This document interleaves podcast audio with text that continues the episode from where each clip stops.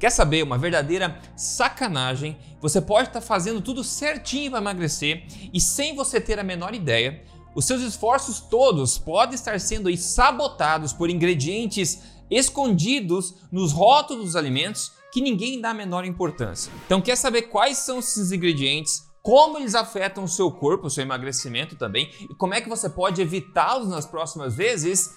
Você vai ver isso agora nesse vídeo. Se esse tipo de assunto te interessa, já deixa um voto de confiança para mim aí que a gente já começa. Música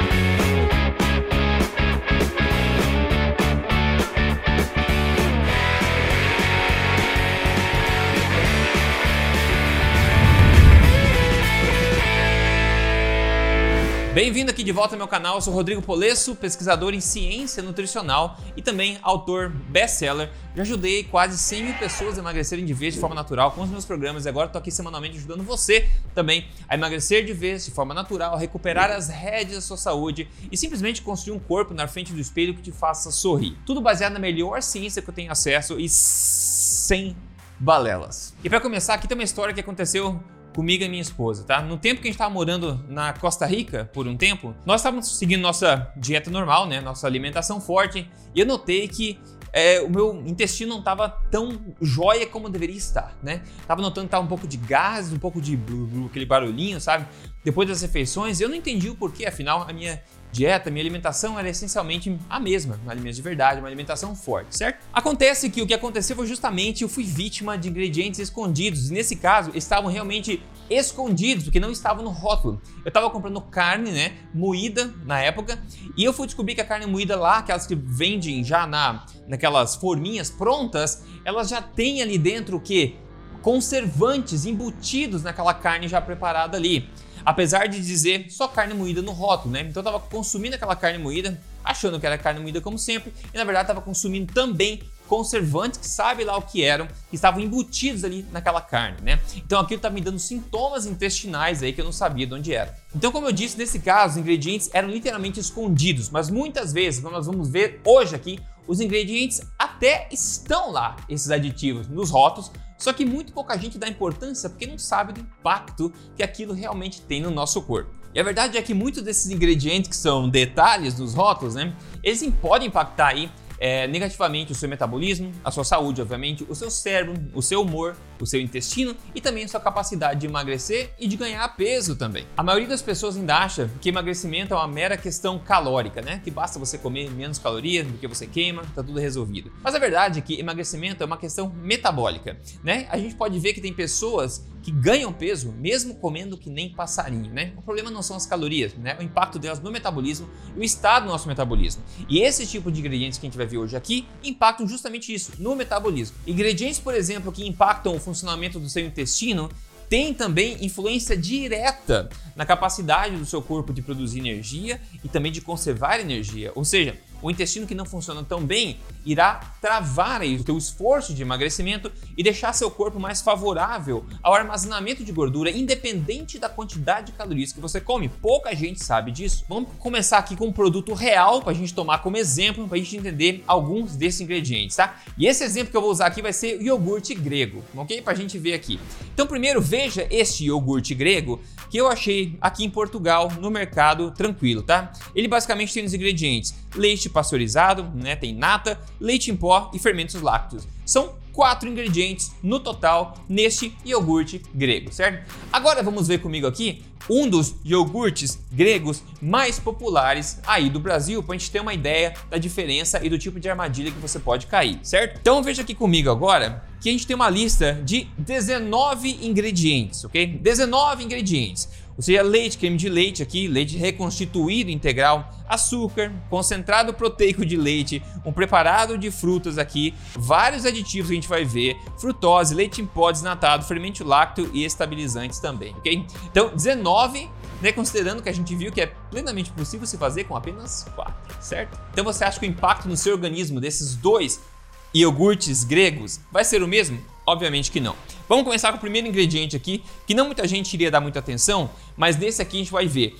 Nesse rótulo a gente vê duas vezes a palavra frutose ser listada, ok? Primeiro, não tem necessidade de se adicionar frutose para adoçar o iogurte grego aqui, no caso, certo? Agora, por que, que é o problema? A frutose por si só, quando oriunda de alimentos naturais, não é um problema, ok? Não é um problema que as pessoas pintam aí ser por aí. Mas o problema é o seguinte: quando você adiciona frutose isolada para adoçar algum produto, aí pode ser um problema. Por quê? Porque a frutose naturalmente sempre vem acompanhada de boa quantidade de glicose.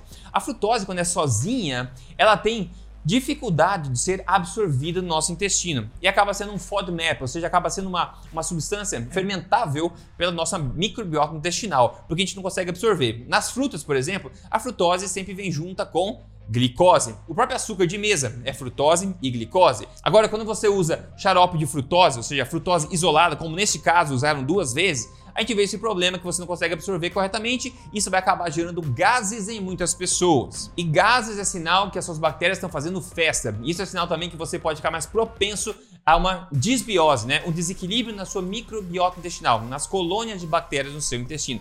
E isso pode impactar diretamente na sua capacidade de emagrecer e de ganhar peso, ok? Então esse foi o um comentário rápido sobre esse primeiro ingrediente que não necessariamente é ruim no contexto natural das coisas, mas quando ele é isolado assim e aditivado no produto, ele pode ser um problema sim. O segundo ingrediente é amido modificado. Para que adicionar amido no iogurte, uma coisa não combina com a outra. É como adicionar pó de milho ou pó de batata maisena dentro de um, de um produto lácteo. Não tem porquê, mas claro, eles fazem isso para melhorar a consistência, porque o produto é de má qualidade para começar. Então, amido pode ser um problema para quem tem já desbiose intestinal. Esses amidos podem abastecer as bactérias que você talvez não queira tanto de novo impactando o intestino. Vamos pro próximo? Acidulante ácido cítrico, ok? Esse é um dos conservantes mais comuns que existem aí na indústria. Só que o que pouca gente sabe é o que ele é o impacto potencial dele. Então veja esse estudo comigo, 2018, não se preocupa que eu sempre explico, ok? O estudo fala o seguinte: o ácido cítrico naturalmente existe em frutas e vegetais. No entanto, eles não estão usando o ácido cítrico que ocorre naturalmente na natureza, mas sim um ácido cítrico que é fabricado né, pela indústria e é usado extensivamente como um aditivo nas bebidas e nas, nos alimentos. Aproximadamente 99% da produção de ácido cítrico no mundo é através de um fungo chamado Aspergillus niger, desde 1919. Acontece que esse Aspergillus niger é um alergênico conhecido, ou seja, de provocar alergia. O FDA nos Estados Unidos, o maior órgão lá regulador, né, deveria pelo menos ser regulador de alimentos, né, coloca o ácido cítrico na categoria de geralmente considerado seguro, tá? Mas sem pesquisa, literatura científica suficiente para embasar essa alegação. O estudo continua dizendo o seguinte: nunca houveram estudos feitos para avaliar a segurança do ácido cítrico quando ingerido, né, em quantidades substanciosas e frequentes. Nós apresentamos aqui quatro casos de estudos de pacientes com histórico de repetitiva e significante reações inflamatórias, incluindo sintomas respiratórios, dores nas articulações, problemas no intestino irritável, dores musculares e outros problemas seguindo na ingestão de alimentos, bebidas e vitaminas que continham o ácido cítrico. Então eles dizem para finalizar que nós acreditamos que a ingestão de ácido cítrico pode levar a uma cascata inflamatória que é perigosa, que pode se manifestar de forma diferente em pessoas diferentes, baseadas nas suas predisposições genéticas e suscetibilidade. Então não é santinho assim, e você pode ver, ácido cítrico está em qualquer lugar ok? Agora você sabe. Próximo aqui a gente tem aromatizante. Só falei isso no rótulo. Aromatizante. Aromatizante é para dar aroma e para dar sabor também, tá? E esse é um outro grande nicho aí da ciência que a gente poderia mergulhar. Eles não falam qual é o aromatizante que estão usando aqui, mas como a gente viu, não deveria ser necessário adicionar. De novo, é uma forma de você tentar deixar aparentemente bom o suficiente um produto de má qualidade. O próximo aqui importante é o espessante carragena, o carrageen que a gente fala em inglês aqui, que é tão comum também muito comum em muitos alimentos. Esse espessante, essa goma caragina, né? Caragina, acho que fala em português, ele é fabricado a partir de, uma, de um tipo de alga vermelha chamada de Irish Moss. E desde os anos 60 existe literatura, existe reportes de pessoas aí com problemas devido à ingestão dessa caragina. Conforme esse estudo fala o seguinte, apesar da Agência Internacional de Pesquisa sobre Câncer, né, em 1982, ter identificado evidência suficiente a respeito do poder de, de causar câncer do, da caragina quando ela é degradada, isso tanto em animais, né? Eles acharam que era evidência suficiente para também alegar um risco carcinogênico aí em seres humanos também. Mas apesar disso, a caragena ainda vem sendo utilizada muito comumente como um espessante, um estabilizador e também um texturador de alimentos. Eles finalizam dizendo que por causa das propriedades carcinogênicas que são reconhecidas da caragena degradada né, em modelos animais e também dos efeitos promotores de câncer da caragena não degradada em modelos experimentais aí na ciência, o uso geral da caragina no mundo ocidental deveria ser reconsiderado. Então existem muitos reportes de pessoas com problemas, com reações adversas ao consumo de caragina, como coisas, né, problemas inflamatórios, problemas de inchaço abdominal também, síndrome do intestino irritável, intolerância à glicose, câncer de cólon, alergias alimentares, etc. Vamos pro próximo, goma xantana, também você deve ter ouvido falar já, talvez, não sei. Muito comum. Esse espessante é feito a partir da fermentação de açúcar por uma bactéria chamada de Xanthomonas campestris. Essa goma é uma fibra solúvel que vai no teu intestino, vai absorver água lá dentro e pode retardar também a sua digestão. O problema ao retardar o processo digestivo é que essa fibra, como é fermentável, ela vai fazer o quê? Vai ser fermentada pelas suas bactérias intestinais, dando o quê? Rave das bactérias, rave das bactérias, gases, pode ter problema com dor, pode ter problema com, com constipação, com diarreia em pessoas suscetíveis a isso também pode promover desbiose também, impactando o seu intestino, irritando o seu intestino. Isso por si só vai dificultar bastante a sua vida se o teu objetivo é emagrecimento, porque isso vai deixar seu corpo mais é, favorável, mais propenso ao armazenamento de gordura, segurando aquela gordura e não querendo queimar. Então essa goma age como um tipo de pré-biótico que ganhou uma boa imagem por aí, mas na verdade não é assim, porque pré-biótico pode alimentar a bactéria boa, mas a bactéria é ruim também. Você não quer ficar alimentando o que você tem no intestino sem saber o que está lá. Existem boa literatura científica científica também alertando sobre problemas do consumo dessa goma tão usada. Vamos pro próximo aqui. O próximo é você dar um tapa nesse botão de gostei desse vídeo se este assunto está sendo útil para você. Você sabe que o que você vê aqui no meu canal você costuma não ver por aí em outros lugares, né? E isso é uma vantagem competitiva para você sair na frente, emagrecer primeiro, manter seu peso e ser mais saudável e depois inspirar as pessoas ao seu redor, certo? Se você não segue o canal ainda, aproveita e siga o canal, liga o sininho para não perder nenhum vídeo aqui. Nas mídias sociais também, se você procurar meu nome, Rodrigo Polesso, eu estou em todo lugar. O próximo ingrediente aqui que muito comum também é a carboximetilcelulose, que também é um espessante. Essa é uma fibra, basicamente, de celulose, né? que é feita para dar mais cremosidade ao alimento, que também pode ter problemas aí e ter efeito laxativo no nosso corpo. O Centro de Ciência para Interesse Público nos Estados Unidos mostra um alerta a respeito da carboximetilcelulose, alegando problemas digestivos. Um ensaio clínico randomizado publicado em 2021 testou o consumo de carboximetilcelulose em humanos e constatou que gerou efeitos negativos na microbiota intestinal, das suas bactérias do intestino que estão sendo tão atacadas hoje aqui, não é verdade?